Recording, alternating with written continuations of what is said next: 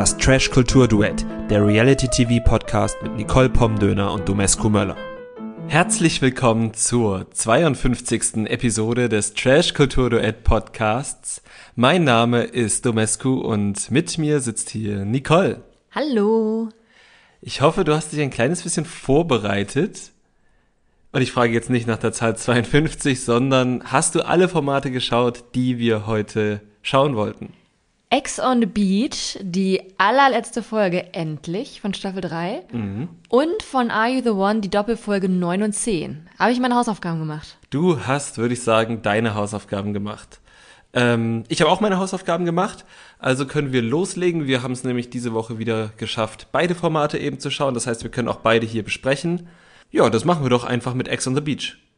Ja, endlich ist dieser Zeitpunkt gekommen, auf den wir schon seit Wochen hinfiebern, für den ich schon eine Falschvorankündigung gebracht habe und jetzt ist es endlich soweit.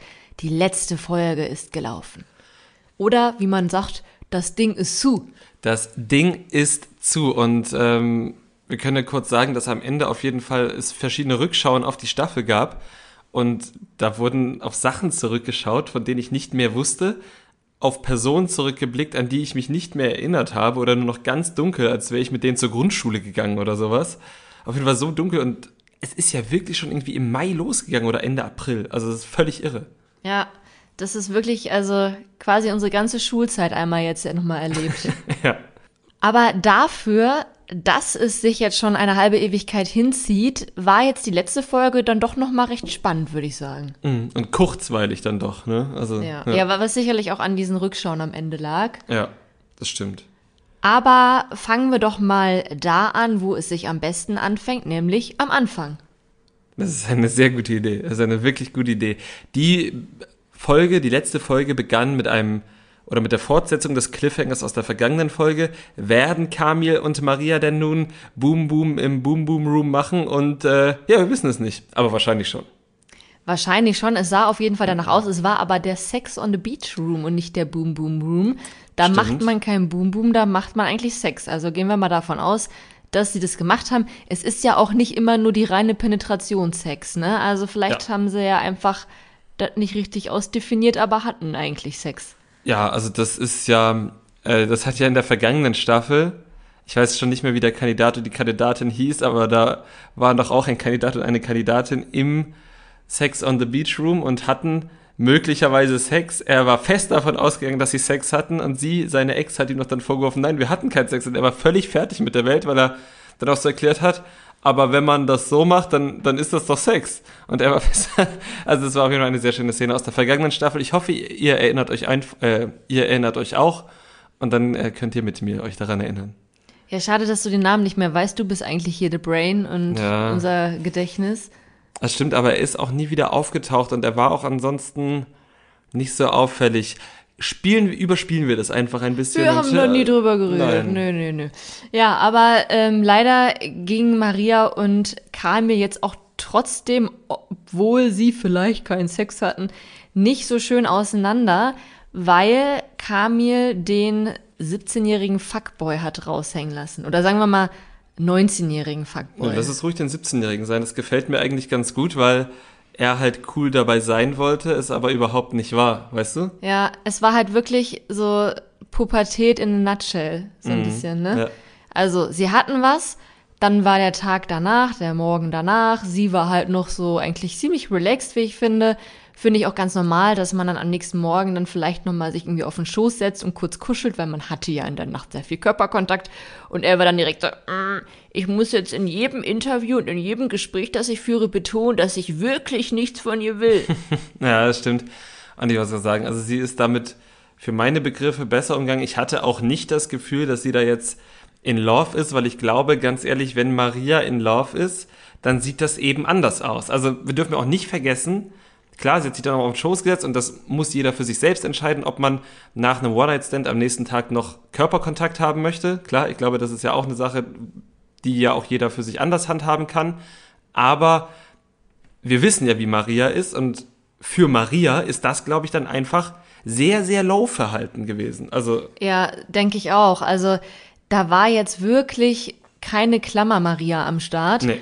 Und dass er dann halt von Anfang an da seine Scheuklappen aufgesetzt hat und irgendwie so getan hat, als wäre sie äh, hier, wie sagt man, so Giftmüll, der irgendwie so besonders krass entsorgt werden muss. Ja, Sondermüll. Sondermüll, ne? Sondermüll. Müll, Müll, Sondermüll. Ja, also das war dann schon ein, ja, war, war fast schon niedlich, ne, wie trotzig und bockig er dann war. Mhm. Am besten war, ich weiß nicht, ob wir jetzt schon zu diesem Punkt kommen, aber sie wurden dann ja, da ist noch etwas vorher passiert, aber dann wurden sie auch zusammen aufs Date geschickt. Und auf diesem Date haben sie sich dann ja irgendwie, nachdem sie unter so Palmwedeln lagen, ausgesprochen, in Anführungszeichen. Und Kamils Interview, was er dazu gegeben hat, war genial, weil er dann ja quasi immer noch sehr trotzig und bockig und irgendwie genervt gesagt hat, ja, ich wollte das und das von ihr hören und Genau, das habe ich von ihr gehört. Und er hat dabei halt irgendwie so gewirkt, als hätte er da erst verstanden, scheiße, sie klammert ja überhaupt nicht und ich erzähle hier die ganze Zeit den Leuten, dass, dass sie klammert. So. Ja, also da hat er sich so ein bisschen selbst ins Knie geschossen. Und mal Spaß beiseite, es ist auch einfach unfassbar respektlos ihm gegenüber. Also er hat ja auch gesagt, ja, hier, ich wollte sie eigentlich gar nicht, aber bevor ich nichts bekomme, dann besser als nichts und so.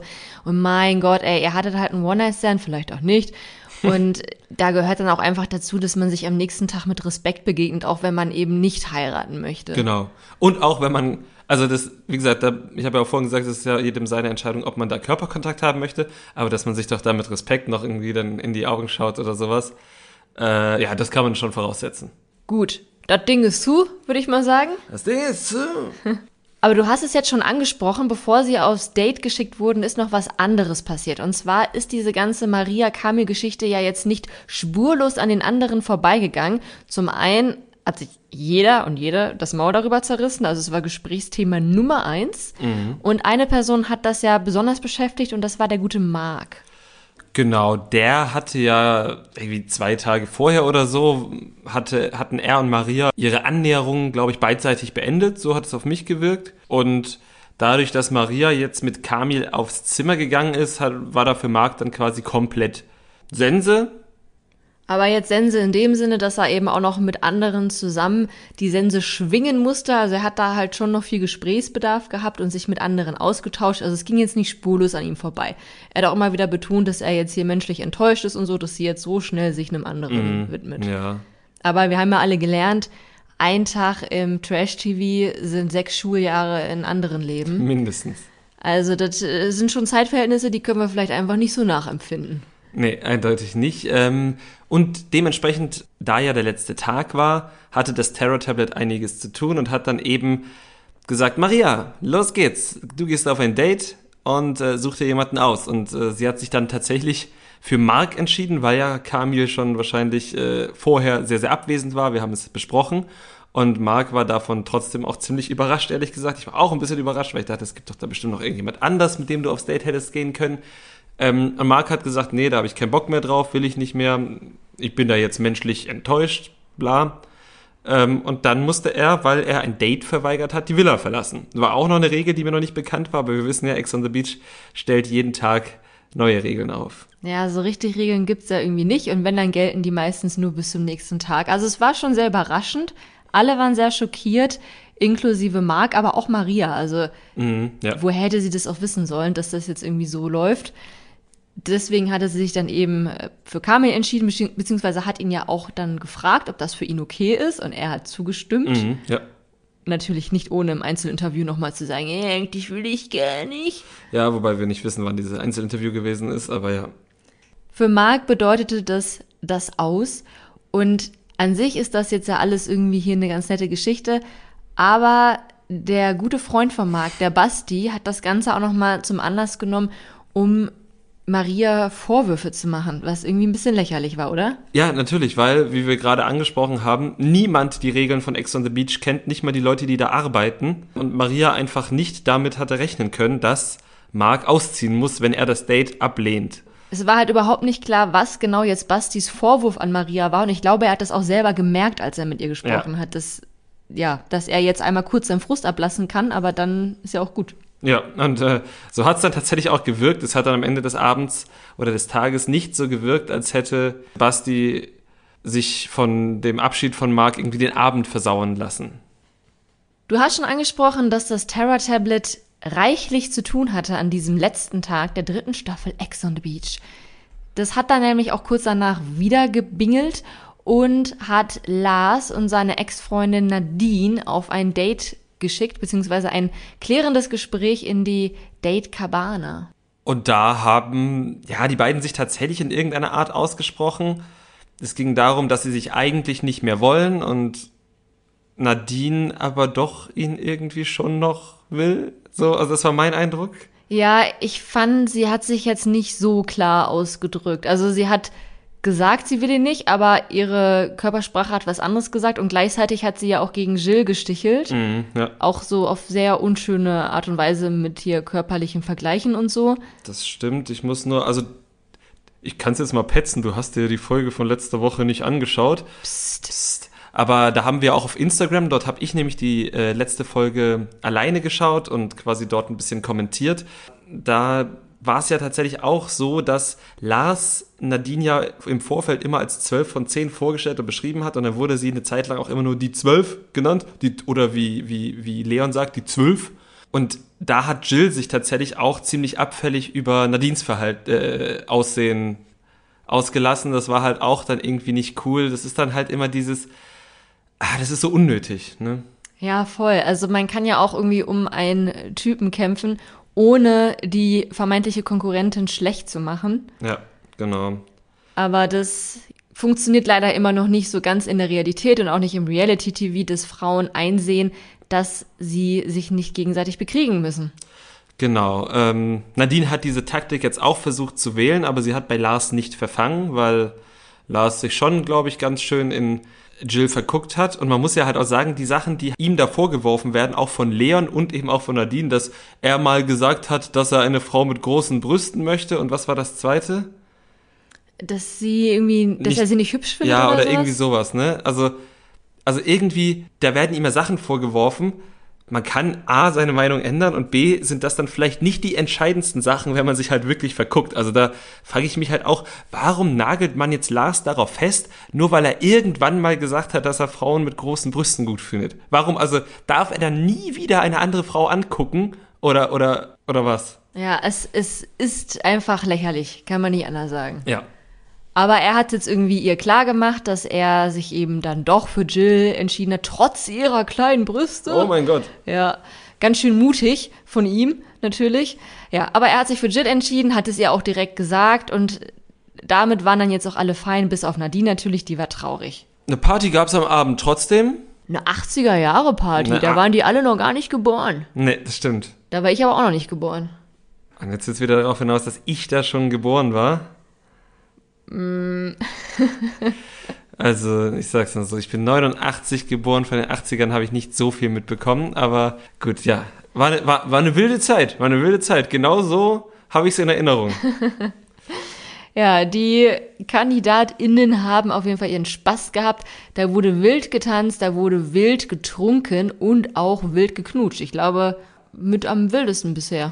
Ja, es war, denke ich, auch einer der wildesten Abende. Wir hatten da natürlich äh, Jill und Lars. Wir hatten da ähm, Gina und Maria, die am Ende sogar im Boom Boom, oh, Ex on the Beach Room, Sex, on the Beach on the Room Beach.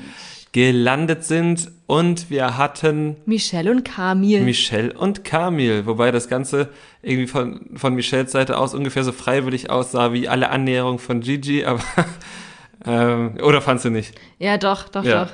Ja. Ähm, aber ich denke, sie hatte trotzdem ihren Spaß dabei, weil sie auch nie weggegangen ist. Aber Und die hatten auch vorher schon getanzt Ja, und so. Also ich genau. glaube jetzt nicht, dass das jetzt rein unter Zwang geschehen nein, ganz und gar nicht. Aber ähm, wahrscheinlich fand Michelle das auch schön und nicht schlimm, aber sie hätte es vielleicht nicht von sich aus gemacht.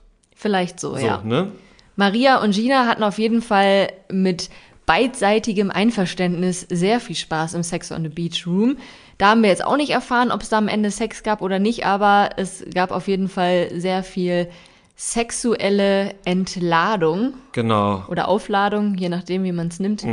Es war auf jeden Fall sehr sexuell aufgeladen und die beiden äh, haben ja auch betont, dass es irgendwie schön war, weil die ja schon mal was miteinander hatten vor der Show und äh, herzlichen Glückwunsch, sag ich dazu. Und wer auch seinen Spaß in dieser Nacht hatte, war der Hund, der sich nachts oder am frühen Morgen in die Villa geschlichen hat und erstmal sein Revier markiert hat, und zwar auf die Klamotten der Teilnehmenden. Das war auch super. Also da. Ist auch mal eine schöne Abwechslung zu den ganzen Katzen bei Are You the One. Ich meine, wir lieben Katzen, aber so ein Hund ist doch auch mal nett. Ist auf jeden Fall eine, eine gute Abwechslung. Und, ähm, nachdem der Hund gepinkelt hat, ging es auch schon aufs große Finale zu. Da waren alle noch am Rumkatern und das Terror Tablet hat wieder gelacht ah, ah, ah, ah, und äh, hat verkündet, dass es jetzt hier bald vorbei ist. Aber wir wissen ja, Ex on the Beach hat ja kein Konzept, keine Regeln und keinen Sieger eigentlich, sondern das läuft irgendwie aus und dann gehen alle nach Hause. Aber dieses Mal wurden immerhin am Ende Awards verliehen. Und wer könnte Awards besser verleihen als Gigi? Der kam zurück in die Villa mit einer Michelle-Unterhose, was witzig ist, aber auch wieder so übergriffig, weil sie ja schon 180 Mal mit ihm Schluss gemacht hat. Ja, aber dafür hat sie ja tatsächlich dann auch einen Award bekommen. Sie ist die beste Korbgeberin der Show gewesen und äh, wo ihr jetzt oder ihr habt es ja wahrscheinlich auch schon gesehen, aber nur nochmal zusammenfassend, das waren sehr humoristisch gehaltene Awards und manchmal wurde es auch etwas skurril, wie zum Beispiel Gina, die den Diversity Award bekommen hat. Ja, Diversity Rules. Hat sie den jetzt bekommen, weil sie bisexuell ist oder weil sie eine bisexuelle Aktion dort gestartet hat oder? Ich kann dir sagen, warum weil Gina halt tatsächlich, obwohl sie uns in den wenigen Szenen, die wir gesehen haben, äh, haben gut gefallen hat, nicht sonderlich viel in Erscheinung getreten ist und sie einfach nicht wussten, was sie ihr sonst geben sollten. Ja, es war dann wahrscheinlich so wie der Haarstyler Award für Sebastian. Ja, jeder musste halt, also jeder, der noch da war, sollte wahrscheinlich einen bekommen und da von denen halt jetzt nicht so viel war, haben die das bekommen.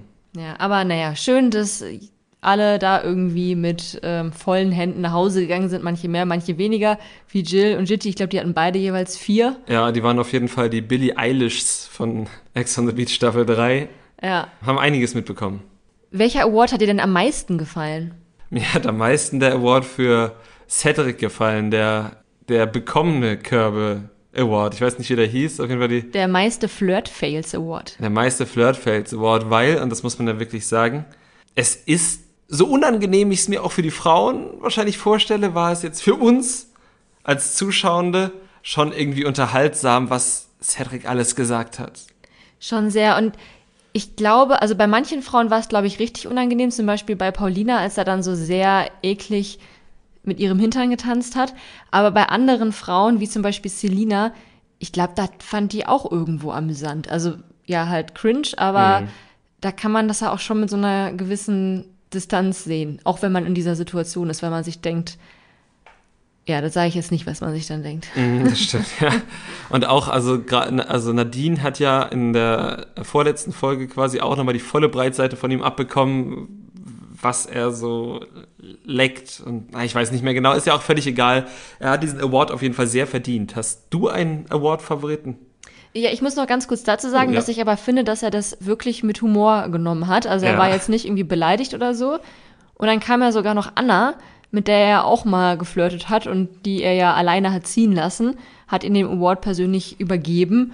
Und selbst das hat ihm jetzt nicht so aus dem Konzept gebracht. Nee, das stimmt.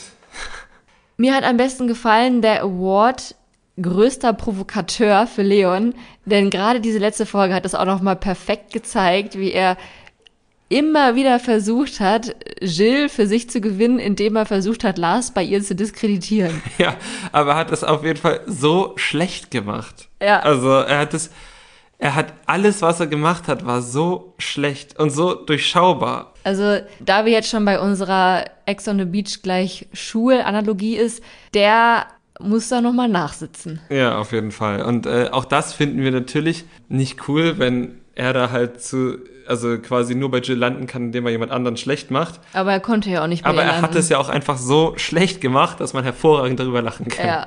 Ja. ja, damit ist die dritte Staffel Ex on the Beach vorbei. Alle waren traurig. Wir sind eher froh, dass das jetzt endlich der Fall ist. Es war natürlich trotzdem eine sehr unterhaltsame Staffel. Ein bisschen zu lang, ein bisschen zu sehr unendliche Geschichte.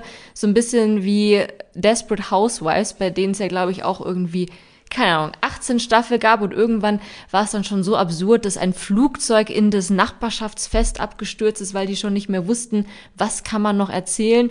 Diese Züge hat ja Ex on the Beach jetzt schon ein bisschen eingenommen, angenommen, aber jetzt hat das Ganze ja sein Ende. ist ein Flugzeug abgestürzt? Ja. War das das Flugzeug von Lost? Vielleicht war es das Flugzeug von Lost. Das können wir auf jeden Fall als Conspiracy Theory ein bisschen anbringen. Ja, ihr habt es jetzt alle gehört, verbreitet es. Ja, das Flugzeug von Lost ist bei Desperate Housewives ins Nachbarschaftsfest gestürzt. Dramatisch. Dramatisch ging es auch zu bei Folge 9 und 10 von Are You the One? Genau. Dort war der Cliffhanger, ob Gina denn nun die Matchbox mit ihrer guten Freundin Isabel für 15.000 Euro, sprich rund 750 Euro pro Nase, verkaufen wird. Und äh, ja, was hat sie gemacht, Nicole? Sie hat natürlich verkauft. Das haben wir uns ja beim letzten Mal auch schon ja. gedacht. Wir haben es alle erwartet. Ich glaube, niemand war überrascht, außer eben die anderen Kandidatinnen. Ja, die wussten ja auch nichts von der Absprache, ehrlich gesagt. Und man muss sagen, wenn man jetzt so die die vergangene Staffel so als Maßstab nimmt, war die Entrüstung im ersten Moment jetzt nicht so doll. Im ersten Moment nicht, aber es waren jetzt doch ein paar Kandidaten vor allem dabei, die es überraschend persönlich genommen haben. Also ja. Martin auch ganz vorne dran, der das ja, also das war ja wirklich, als hätte man ihn irgendwie wirklich persönlich verletzt. Ja, also Martin sieht ja sowieso immer aus wie so ein treuer Hund. Ja. Also Martin, also das ist wirklich genau das. Wenn Party ist, dann ist Martin richtig on fire und wedelt mit dem Schwanz. Wenn, und wenn er irgendwas traurig ist, dann sieht man ihm das auch an und dann hängen so seine Gesichtszüge so ein bisschen. Und da war es wirklich so, als hätte er in einem Restaurant, wo er immer was bekommen hat, nochmal gebettelt und dann hätte er aber nichts bekommen, sondern wäre getreten und weggescheucht worden, weil der Betreiber gewechselt hat. Und genauso sah er dann aus und ist völlig ungläubig durch die Villa getigert. Ich glaube, ich kriege dieses Bild jetzt nie wieder aus dem Kopf. Martin als Hund. Ja, das war auf jeden Fall sehr passend. Ja. Auch Lukas hat das Ganze sehr persönlich genommen und ich glaube, hier haben wir wieder so ein kleines Schnittproblem. Denn für, zumindest für mich als Zuschauerin war es jetzt nicht ganz nachvollziehbar, woher plötzlich diese Frustration kam. Ja. Denn wir haben gesehen, dass Lukas eben von diesem Verkauf auch wirklich persönlich getroffen war. Der hat da nicht mehr an die Menschheit geglaubt, an Frauen sowieso nicht mehr. Und irgendwie war das alles ganz, ganz schlimm für ihn. Und das hat sich dann irgendwie bei ihm wohl so festgesetzt. Er hat sich da reingesteigert und kam dann zu dem Entschluss, dass er dieses ganze Drama nicht mehr aushält wir als Zuschauer da haben jetzt gar nicht so viel Drama gesehen. Also wir erinnern uns an die letzten Staffel, da war dann hier, da sind die alle auf dem Boden rumgehüpft und haben gebrüllt und da wurde viel mehr gestritten und ja, war dramatischer, würde ich mal behaupten. Absolut. Also äh, allein was alles zwischen Valentina auf der einen Seite und Melina und Aurelia auf der anderen Seite passiert ist, hätte, hätte für vier Staffeln gereicht wahrscheinlich. Trotzdem möchte ich das jetzt gar nicht irgendwie in Frage stellen, dass das so viel für Lukas war. Da hat ja jeder eine eigene Toleranzgrenze und eine eigene Stressgrenze auch. Aber es war jetzt einfach halt nicht erkennbar, was jetzt da genau vorgefallen ist. Also ich glaube mhm. nicht, dass er jetzt nach diesem Ereignis so von, dass sich da sofort einen Schalter umgelegt hat und er hat gesagt, okay, es ist zu viel und dass da jetzt vorher noch nichts gewesen ist. Was halt vorher war, war, dass er sehr wahrscheinlich relativ still war, sonst hätten wir vielleicht ein bisschen mehr von ihm gesehen. Dann hat er ja noch diesen Date-Unfall gehabt, der ja natürlich auch noch irgendwie ein bisschen blöd für ihn wahrscheinlich war, wo er vielleicht auch jetzt irgendwie drei, vier Tage mit Nacken- und Kopfschmerzen aufwacht, was ja immer nervig ist. Leute, die im Büro arbeiten, wissen das. Ja, im Büro arbeiten ist nämlich genauso wie immer von so einem Bananaboot ja, runterfallen. In der, in, in der Folge auf jeden Fall. In der, in der Folge auf jeden Fall. Jedenfalls, er war ein bisschen still, vielleicht hat es ihn wirklich ein bisschen angepisst, dass wir sehen ja auch nicht alle Gespräche. Vielleicht wird tatsächlich sehr viel über Follower, Social Media, dies, das gesprochen. Das klang ja so ein bisschen durch, dass ihm dieses, dieses Fame-Zeug ein bisschen auf den Sack geht. Und wenn dann auch noch zwei, das hat sich dann ja später auch in der Villa rumgesprochen, für noch in der Villa bleiben und Sendezeit so absprechen, dass die Gruppe hinten raus das Rätsel vielleicht nicht löst. Und Lukas wird ja auch einer von denen sein, die am wenigsten Gage bekommen. Kann ihn schon anpissen. Wahrscheinlich kriegt er jetzt gar keine Gage, okay, aber weil er rausgegangen ist. Ja. Aber, oder, oder, oder nur die Hälfte oder was weiß ich. Aber vielleicht kann man sich das so erklären, auch wenn das nur sehr, sehr zusammengereimt ist. Ja, das, ich, ich glaube, das ist am Ende das Wahrscheinlichste und da wird es sicherlich auch im Vorfeld Gespräche oder Interviews von ihm gegeben haben, wo er vielleicht schon gesagt hat oder durchscheinen lassen hat, dass er sich da nicht so wohl fühlt. Das haben wir halt alles nicht so mitbekommen. Deswegen ist es irgendwie schwer nachvollziehbar, aber man muss das dann natürlich so akzeptieren und man kann den Leuten ja nur vorm Kopf gucken. Genau, tatsächlich hat sich dann am nächsten Tag der Lukas wirklich entschieden zu gehen. Und wie das bei Are You the One so ist, muss dann halt auch das Perfect Match gehen. Und das fand ich dann doch sehr überraschend, wer sein Perfect Match war. Ich hätte jetzt irgendwie getippt, dass das vielleicht Selina ist oder er hatte selber ja auch gesagt, vielleicht ist es auch Isabel, dann ist es Karma. Hätte ich ein bisschen lustig gefunden. Ja, ich auch. Ich hätte jetzt auch zum Beispiel Franziska für möglich gehalten, grundsätzlich erstmal. Ja. Auch eine eher ruhige, würde ich jetzt mal sagen. War es dann aber nicht, sondern es war tatsächlich Luisa. Und das hat mich sehr überrascht. Die einzige äh, Gemeinsamkeit haben wir direkt vom Fernseher ausgetauscht, ist, sie waren beide mal VerführerInnen bei Temptation Island. Aber sonst hat mich das einfach wirklich überrascht, ja. Ja, mich auch. Naja, was die beiden jetzt ja auch irgendwie gemein hatten, war, dass man nicht viel von ihnen gesehen hat. Also auch von Luisa haben wir ja nicht so viel gesehen. Da hätte man sich auch irgendwie am Anfang mehr erwartet. Jetzt werden wir leider auch nicht mehr was von ihr sehen. Nee. Das ist jetzt nicht gemein gemeint, aber wahrscheinlich werden wir das jetzt auch gar nicht so merken, dass die beiden weg sind. Einfach weil wir vorher halt auch schon nicht mehr viel, nicht viel von ihnen gesehen haben. Ja, das, davon kann man, davon kann man mal ausgehen.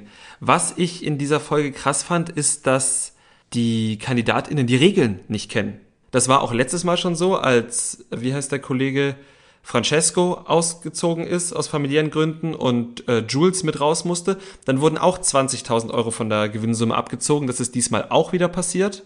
Und ähm, da waren alle ganz überrascht. Und auch da gab es dann kein, äh, keine zusätzliche Matchbox. Matching Night. Ja. Ja, genau. Dann, also die, auch die Matching Night wurde abgenommen. Das ist dann quasi meine Theorie Nummer zwei von letzter Woche, dass dadurch sind es ja nur neun Matching Nights und dadurch könnten sie es in neun Matching Nights schaffen. Aber auch davon waren die KandidatInnen wieder überrascht, wo ich mich frage, ihr guckt doch das sowieso alles. Warum seid ihr dann überrascht oder müsst ihr überrascht sein, damit es irgendwie für die Kamera eine gute Wirkung hat? Ja, vielleicht auch das. Oder sie lesen sich diese Teile des Vertrags dann irgendwie doch nicht durch oder das ist schon so lange her oder so. nee, da wer geht's ja gar nicht um den Vertrag, sondern einfach zum Beispiel Gina, wir kommen nachher noch dazu, ist ein wandelndes Trash-TV-Lexikon. Die wird auch die letzte Staffel sich von vorne bis hinten angeguckt haben und dann noch ein zweites Mal zur Vorbereitung. Und dann will die mir sagen, dass sie sagt, was? Wenn gesagt wird, es gibt keine Matching Night, das ist doch, das ist Betrug. Ja, wer weiß. Vielleicht wird denen auch gesagt, hier tut mal alle überrascht und so. Ja. Who knows. Aber sie waren wohl überrascht. Ja. Wir waren es jetzt nicht so. Es gab keine, keine Challenge. Es gab keine Matching Night. Und es gab 20.000 Euro weniger, beziehungsweise eigentlich nur 5.000 Euro weniger, weil Gina hatte ja 15.000 erkauft. Ja, genau. Mit, Mit Isabel und Amadou. Das stimmt. So hat sie es dargestellt. Ähm, du hast schon angesprochen, am nächsten Tag gab es keine Challenge, weil an dem Tag hätte es ja keine, aber am nächsten Tag gab es keine Challenge, weil die Produktion sich einfach gesagt hat, wir suchen uns die fünf Damen raus, die auf ein Date fahren. Und das waren in dem Fall Gina, Ricarda, Zoe, Franzi und Karina. Die Damen haben dann einen Ausflug gemacht und uns war dann eigentlich schon sofort klar, ah, jetzt kommt der elfte Mann ins Haus und zwar der Felix, den wir als Verführer von Temptation Island kennen. Genau, und zum ersten Mal wurde ein elfter Mann so eingeführt. Und dass das so passiert ist, verrät uns schon mal eins. Wenn RTL kein absoluter Arschlochsender ist, dann ist eine dieser fünf Frauen sein Perfect Match. Und ich habe auch schon einen Verdacht. Ja. Ich glaube, es ist Gina. Und da bin ich natürlich schon wieder ein Opfer der Produktion. Erklär uns doch warum. Also, sie waren zu fünft aus diesem Boot. Franzi und Zoe waren im Prinzip direkt raus. Die haben sich da eh schon kaum beteiligt. Und es war eigentlich, finde ich, auch sehr deutlich, dass die beiden jetzt nicht unbedingt zu Felix passen. Mhm, hat, er, hat er auch so gesehen. Und ja, auch nicht zu Felix ähm, Beuteschema passen, denn Felix steht auf, ich zitiere, getunte Mitsubishis. Ja, mir war nicht klar, dass Mitsubishi, Mitsubishis für getuned stehen. Ich glaube nicht, dass Mitsubishis grundsätzlich getuned sind. Ich glaube, das ist dann tatsächlich, ich weiß es nicht, keine Ahnung. Sind das nicht so Familienautos? Also, liebe Hörerinnen, liebe Hörer, wenn ihr wisst, ob Mitsubishis besonders leicht zu tun sind, wenn ihr wisst, was so ein getunter Mitsubishi wert ist, mehr als eine Leber auf dem schwarzen Markt oder weniger. Schreibt uns das doch einfach bei Instagram, dort heißen wir Trash Kultur Duett und äh, sind immer ja, sind immer offen für neue Informationen, die wir untereinander diskutieren oder auch gerne hier in diesen Podcast tragen können. Das wäre sehr, sehr schön. Zoe und Franzi waren auf jeden Fall keine getunten Mitsubishis, was auch immer das heißen soll. Gina, Ricarda und Karina schon eher. Und äh, die drei hatten dann auch eine gute Zeit. Die haben ein bisschen Knutschen probiert. Die haben sehr viel, eigentlich durchgehend, zumindest von dem, was wir gesehen haben, über Sex geredet. Und dem Felix ist nämlich auch ganz wichtig, dass er da an eine offene Frau gerät. Und das war bei allen dreien auch erstmal so grundsätzlich der Fall. Mhm. Und er und Gina haben einfach sehr gut geweibt. Sie kannten sich auch vorher schon. Und ich glaube, das hat sich in den letzten Staffeln auch immer so ein bisschen rauskristallisiert, dass das schon mit berücksichtigt wurde, wenn die Produktion mhm. das wusste oder die PsychologInnen. ja. Und ja, sie kannten sich vorher schon, waren auch sehr begeistert voneinander. Also manchmal treibt es dann ja auch so ein Keil zwischen die Leute, aber da nicht. Die hatten wir gute Erfahrungen mitgemacht und waren eben selber auch davon überzeugt, dass es passen könnte. Und dann kommt noch hinzu, dass Felix als elfter Mann ja quasi auf einen anderen Mann matchen muss. Also er teilt sich ja mit einem anderen Mann mhm. das Perfect Match. Und äh, das hattest du erwähnt, als wir zusammengeguckt haben, dass er ja vermutlich auf Calvin matcht, weil die beiden sich halt doch recht ähnlich sind von den Charakterzügen. Ja, von den Charakterzügen, von äh, ja auch der groben Optik. Also wenn die jetzt beide bei, äh, bei, bei dieser 2000er Jahre Show hinter der Schattenwand stehen würden, dann wüsste ich jetzt erstmal nicht. Kevin ist doch viel größer, glaube ich. Echt? Felix ist doch auch so riesig. Und Felix hat einen langen Bart und Kevin hat keinen Bart. Ja, hinter der Schattenwand sieht man das nicht. Und du Kevin weißt, welche hat Haare. Ja, diese Schattenwand Ach, ist auch egal. Also ich glaube, in der Schattenwand sieht man da keinen Unterschied zwischen den beiden. Wenn die beide eine Mütze tragen, und sie tragen ja recht oft Mütze, sie tragen beide gern Leoprint und ja. sie benutzen sehr inflationär das Wort Bruder. Und sind beides auch Temptation Island Freunde. Ja, das stimmt. Die kennen sich auch, sind wahrscheinlich kein Perfect Match. Wobei das ein sehr gutes Perfect Match wäre. Das wäre wirklich ein sehr gutes Perfect Match. Sie kannten sich dann ja auch tatsächlich von der letzten Staffel, wo Calvin da als äh, hier eine Nachtverführer unterwegs war. Und ja, ich glaube, dass Gina und Calvin halt ein Perfect Match sein könnten und sie dementsprechend auch mit Felix ein Perfect Match sein könnte. Also ich sehe da sehr viele Anzeichen. Mhm. Wobei ich tatsächlich grundsätzlich bei auch bei Carina und vielleicht sogar auch Ricarda, aber eher Carina die Möglichkeit sehe, dass auch sie äh, Calvins Perfect Match wäre. Ja, das kann auch sein. Und bei ihr und Felix haben wir jetzt zumindest nichts gesehen, was da jetzt grundsätzlich dagegen sprechen würde. Ja, genau. Leider wurden aber Felix und Ricarda in die Matchbox gewählt. Mhm. Wir wissen natürlich noch nicht, wie es ausgeht. Das war ja wieder der Cliffhanger dann fürs nächste Mal, aber ich glaube nicht, dass da Perfect Match stehen wird. Das ist wirklich von allen dreien Varianten die, ja, die unwahrscheinlichste, würde ich sagen. Ja. Fast, nee, eigentlich noch unwahrscheinlicher, als dass es nochmal bei Ricarda und Maurice klappen kann. Sie buhlt jetzt da aus irgendeinem Grund wieder um ihn. Ja, aber auch Maurice war grundsätzlich irgendwie angefressen, dass Ricarda in die Matchbox gewählt wurde. Ja, aber das ist, glaube ich, einfach noch dieses Besitzding. Dieses Besitzergreifen, ja. genau. Aber eigentlich ist er jetzt ja in anderen Händen und zwar in den Händen von Cecilia. Und am Anfang, wir haben ja schon drüber geredet und dachten uns, oh boah, nee, lass das mal, das passt nicht. Und ich glaube auch nach wie vor nicht, dass die beiden ein Perfect Match sind, aber es ist inzwischen richtig witzig geworden. Also die sind ja. so unterhaltsam.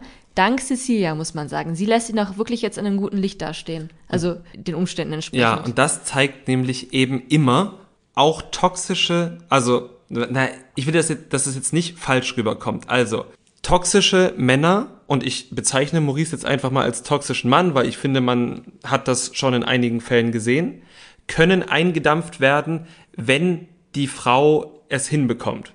Wenn die Frau das halt auch einfach nicht ernst nimmt ja. und ähm, sich nicht auf diese Spielchen, ich nenne es jetzt mal Spielchen, ja. sehr verharmlosen natürlich, sich nicht drauf einlässt. Genau. Wir sehen das jetzt bei Cecilia, die einfach Maurice ganz gut im Griff hat. Wir haben ja auch, also äh, das jetzt bei Ex on the Beach gesehen, Michelle hat Gigi da auch ganz gut im Griff und da hat sich ja auch in vielen Fällen relativ toxisch verhalten. Und ja, man kann aber nun mal das trotzdem nicht verharmlosen, weil eben nicht jede Frau das so hinbekommt und das auch nicht hinbekommen muss. Das ist keine, keine Grundvoraussetzung zum Überleben am Ende. Aber dadurch, dass Cecilia eben einfach diese, diese, diese gewisse Stärke oder diese Portion Humor besitzt, damit umzugehen, ja, wirkt das einfach bei ihr und Maurice dann nicht ganz so schlimm. Ja, ich glaube, es liegt daran, dass sie ihn halt wirklich nicht ernst nimmt und dass sie seine Besitzansprüche immer ins Lächerliche zieht und es irgendwie klappt, dass er dann halt nicht wütend wird, sondern dass ihm dann halt, ich weiß nicht, ob er es einsieht, dass es lächerlich ist, soweit ist es wahrscheinlich nicht, aber irgendwie lässt er sich dann zumindest drauf ein und scheint da dann auch seinen Spaß dran zu haben, weil sie es dann doch irgendwie auf eine sehr sympathische Art und Weise macht. Mhm, genau. Also ich hatte wirklich meinen Spaß mit den beiden, äh, fand es auch sehr amüsant, wie sie ihm erklären wollte, dass er jetzt nicht die hellste Kerze auf der Torte ist. Und äh, ihre Reaktion darauf, als er meinte, willst du mich Daddy nennen, war auch göttlich. Ja, das stimmt, das war wirklich gut. Es waren noch zwei andere Geschichten in dieser Doppelfolge, über die ich auch noch reden möchte. Lass mich raten, die eine ist Franzi und Kelvin. Richtig. Es ist wirklich eine tragische Geschichte. Also es ist wirklich, da tut mir alles bei weh. Du weißt ja, ich bin ein Kelvin-Fan. Und du weißt aber auch, dass ich ein Fan davon bin, wenn Frauen nicht verletzt werden. Ich glaube, so kann man es zusammenfassen. Das, ist, das sind meine Charakterzüge. Wenn ich in eine Dating-Show gehen würde, würde ich sagen, und gefragt werden würde, was magst du, dann sage ich, ich mag Calvin und ich mag, wenn Frauen nicht verletzt werden. Aber ich glaube, dass das beides in diesem Fall nicht gut zusammengeht. Nee, also wir machen das jetzt ja eigentlich nicht mehr mit unseren Kategorien Dream Couple, Worst Couple und so. Das hatten wir bei der allerersten Besprechung von Aito gemacht in unserem Podcast. Trotzdem habe ich mir hier aufgeschrieben, Franzi und Calvin wären ein Worst Couple. Ja, das stimmt. Also. Da passt ja nix. Da passt wirklich nichts. Also, es ist ja nun so. Also, Franzi hat sich offenbar in irgendeiner Form in Calvin verguckt, ohne da jetzt zu viel Gefühle rein zu interpretieren. Aber sie hat sich auf jeden Fall in ihn verguckt. Ja, das ist halt wieder dieses Disney-Märchen, ne? Das ist halt dieses, Calvin hat ihr halt einmal gesagt, ich war ein böser Bub, aber wenn die richtige Frau kommt, dann verwandle ich mich in einen wahren Prinzen und werde nur noch auf meinem weißen Pferd entlang reiten und nur noch Aventüre machen und gute Taten und so. Genau. Und es ist gar nicht schlimm, dass Calvin das wahrscheinlich nicht machen wird. Sondern, also es ist ja so, dass Calvin danach mit mehreren Frauen rumgeknutscht hat, äh, sich ein hat ähm, herunterholen lassen von der Panflöte auf Aventüre. Von der Nymphe. Es ist auf jeden Fall so, Calvin ist Calvin, weiterhin. Und das ist auch gar nicht schlimm. Nur offenbar sieht Franzi etwas völlig anderes in Calvin. Und da, er macht nur den einzigen Fehler, dass seine Flirtstrategie ist, immer zu sagen, ja.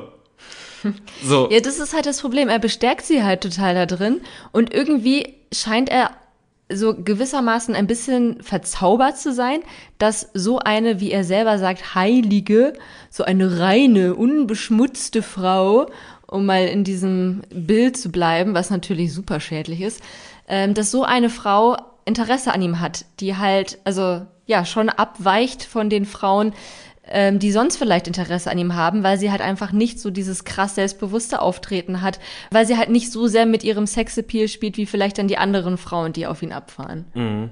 Ja, das stimmt. Und trotzdem muss ich halt wirklich sagen, Franzi braucht in der Villa, glaube ich, eine gute Freundin, die ihr halt sagt, guck doch mal, wenn du ganz nüchtern guckst, sagt dir Calvin zwar, dass er sich für die richtige Frau ändert, aber das ist Bullshit. Aber er tut es zumindest nicht. Und er, er tut es halt wirklich nicht. Ich bin ja Calvin-Fan, aber er tut es nicht. Und er muss es auch nicht tun. Er muss dann aber Franzi sagen, nein, ich möchte hier noch mein Hot Boy Summer haben. Und das tut er nicht. Und das ist halt das Problem. Ja, und eher im Gegenteil, er macht ihr dann halt irgendwie noch Komplimente dafür, dass sie ja so ein nettes Mädchen ist und ja, gießt da irgendwie auch noch mal so ein bisschen Öl ins Feuer. Mhm.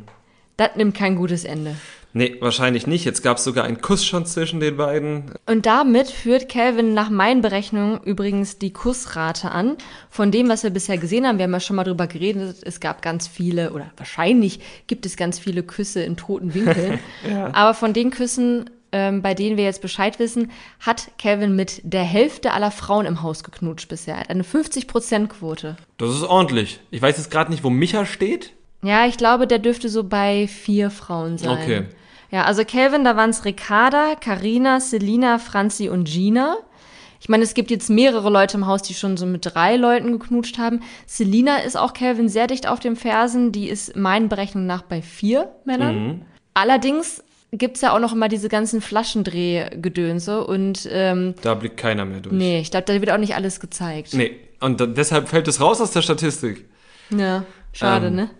Über Micha möchte ich dann aber trotzdem noch reden, als äh, nächsten Programmpunkt, denn da ging das äh, hin und her mit Anna weiter, aber eigentlich war eine andere Frau die Hauptdarstellerin, und zwar Selina. Die hat sich nämlich gedacht, ne, ich habe jetzt auch keinen Bock mehr neben Luca zu pennen, nachdem er mich gekorbt hat, weil ich mit Calvin geknutscht habe, das ist ja immer noch diese Folge, Da lege ich mich jetzt zu Micha, weil der knutscht eh mit mir, so in der Art. Und dann haben die auch schön geknutscht nachts und da waren alle ganz beseelt von, Micha und äh, Selina? Selina? Nur Anna schien am nächsten Morgen ein bisschen angepisst darüber, dass die gleich gekuschelt haben. Naja, sie wurde ja auch aus dem Bett geschmissen, ne? Also es sah jetzt so aus, als hätte sie da kein Mitspracherecht gehabt, dass sie jetzt nicht mehr neben Micha schlafen kann. Ah, okay, das habe ich gar nicht so überrissen. Ja. Und du wolltest dich jetzt über Anna aufregen hier. Nee, ich wollte eigentlich noch auf einen anderen Punkt hinaus. Ich dachte oh. nur, ich lasse dich auch mal wieder zu, zu Wort kommen. Und zwar wollte ich mich eigentlich über Micha aufregen. Und zwar gab es dann ja am nächsten Morgen das Gespräch zwischen Anna und Micha wo Selina sogar im gleichen Raum stand, aber Micha dann auf jeden Fall Anna zuflüsterte, wenn du wiederkommst, dann ist Ciao Kakao. So, Ciao Kakao an sich ist schon mal ganz, ganz furchtbar, aber hast du das mal aufgeschrieben? Ich hoffe nicht. Ich hab's mir aufgeschrieben und ich muss halt sagen, es klingt schon richtig, richtig kacke, ich, ich hasse das, wenn das wirklich jemand zu mir sagt. Ich hasse es wirklich, wenn es jemand zu mir sagt. Aber aufgeschrieben hat es noch nicht mal diesen halbwegs melodischen Klang, sondern du schreibst ja Ciao, C-I-A-O. Und ich weiß nicht genau, wie man Kakao schreibt, aber das schreibst du mit K. und es, es, es, es sieht nicht, also es sieht noch viel schlimmer aus, als es klingt. Gut, aber das ist ja eigentlich gar nicht die Hauptinformation. Und das, deswegen haben wir mit Micha abgeschlossen. Ja, nee, aber das hat er zu Anna gesagt und das ist ja auch sehr gutes Recht, das zu Anna zu sagen oder so zu meinen, weil ich glaube, Selina ja auch eher was Lockeres dort sucht. Also du meinst es nicht mehr Schaukakao, sondern du meinst hier, ne, wenn du wiederkommst, dann bla. Genau, dann schicke ich Selina weg, wie man sagen würde. So, und Anna fand sich dann dazu genötigt, wahrscheinlich auch, weil Zoe ihr auch mal was gesagt hat, hat sie gedacht, okay, diese Schwesternschaft spinne ich weiter und davon kriegt sie von mir auf jeden Fall Props. Geht zu Selina und sagt, du, du kannst ja mit Micha machen, was du willst, aber pass bei ihm auf, weil er hat gesagt, wenn ich wiederkomme, dann bist du weg. Und Selina, was ich eigentlich ganz erfrischend finde, konfrontiert dann gleich Micha damit und Micha hat das dann aber abgestritten und da frage ich mich, hä?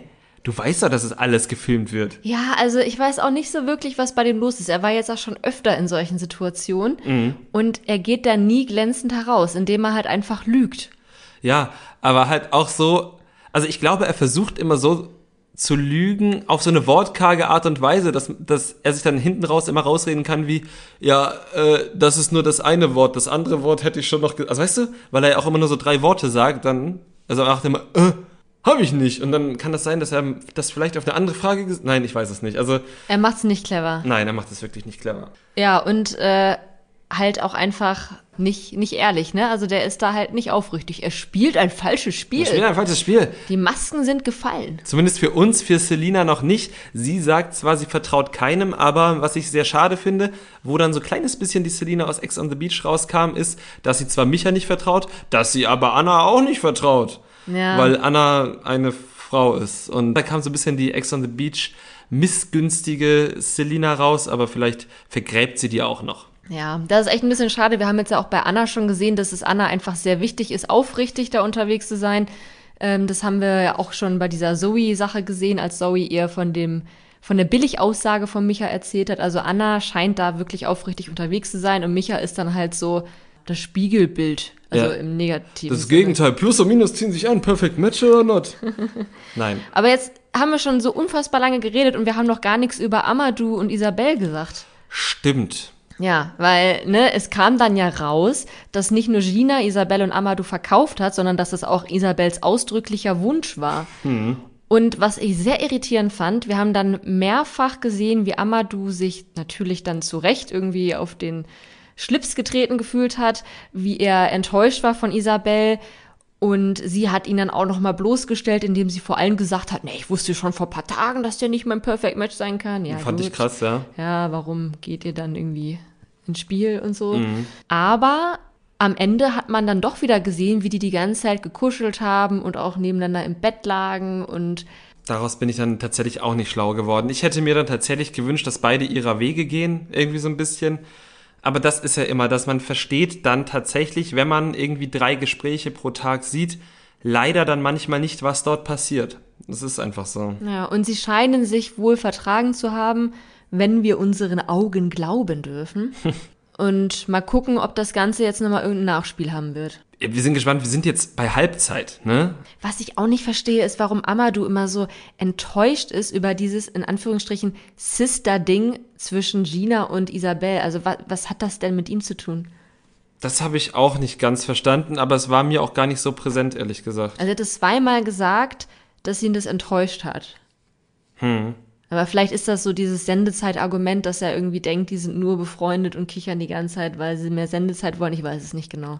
Ja, oder er ist tatsächlich eifersüchtig. Oder er ist eifersüchtig. Äh, das ist Theorie Nummer zwei, ja. Also ich habe ich hab das jetzt gar nicht so präsent, dass er das war, aber wahrscheinlich sind, wenn dann das, die beiden Lösungsansätze für diese Emotion, die da in ihm tobt. ja, vielleicht müssen wir ein, uns ein paar Statements auf Instagram angucken, um das Ganze zu verstehen. Nee, wenn wir uns so Statements angucken, ich, ich, ich bin, du bist da immer etwas mehr dran, ne? Ja, die sind mir auch immer so ein bisschen zu viel und zu lang und die haben immer keine Untertitel und ich möchte da lieber immer schnell einmal mir durchlesen, was sie sagen und zum nächsten Slide und das geht dann immer nicht, wenn die nur reden und nichts schreiben. Ja, und viele von denen kommen ja auch immer so ganz, ganz langsam auf den Punkt. Weißt du, wer immer besonders langsam auf den Punkt kam? Nee. Josua. Weil Josua immer erstmal vier Slides lang erklärt hat, dass er jetzt was sagt, obwohl er eigentlich gar nichts sagen will. Aber das machen sehr, sehr viele. Ah, okay. Also da können wir nicht auf ihn oder nicht nur auf ihn mit dem Okay, Finger nee, dann zeige ich nur auf ihn, weil ich mir ihn, glaube ich, als einziges angeguckt habe. Ich versuche mir das Ganze immer nicht anzuschauen. Ich versuche da bei dem zu bleiben, was wir im Fernsehen sehen, um dann den Unterhaltungsfaktor nur zu haben und nicht den Reality-Faktor im Vordergrund, weißt du? Ja. Ähm, weil wenn wir das wirklich alles machen, von allen 20 Leuten und deren besten Freunden und deren ehemaligen SchulkameradInnen aus der dritten Klasse Dann verliert man, glaube ich, auch so ein bisschen Ja. den Bezug zur Realität. und zum Format. Ja. und ja, deshalb. Und zu seinem Job. Ja, wie, wie haltet ihr das? Wie schaut ihr die ganzen Statements, Stories? Habt ihr Trash TV studiert? Dann äh, schreibt uns, wie gesagt, auf Instagram. Dort werden wir ja am Sonntag auch ein paar Memes wieder hochladen zu unserer aktuellen Folge. Ihr könnt uns auch ganz klassisch eine E-Mail an trashkultur.gmx.de schicken. Ähm, und wir wären euch natürlich sehr verbunden, wenn ihr auf Spotify ein paar Sterne vergebt und uns folgt oder auf Apple Podcasts eine Rezension schreibt. Und dann habe ich nur noch die Frage, hast du irgendwas zu sagen? Nö. Dann wünschen wir euch eine gute Zeit. Danke fürs Zuhören. Bis zur nächsten Woche. Das Trash Kultur Duett, der Reality TV Podcast mit Nicole Pomdöner und Domescu Möller.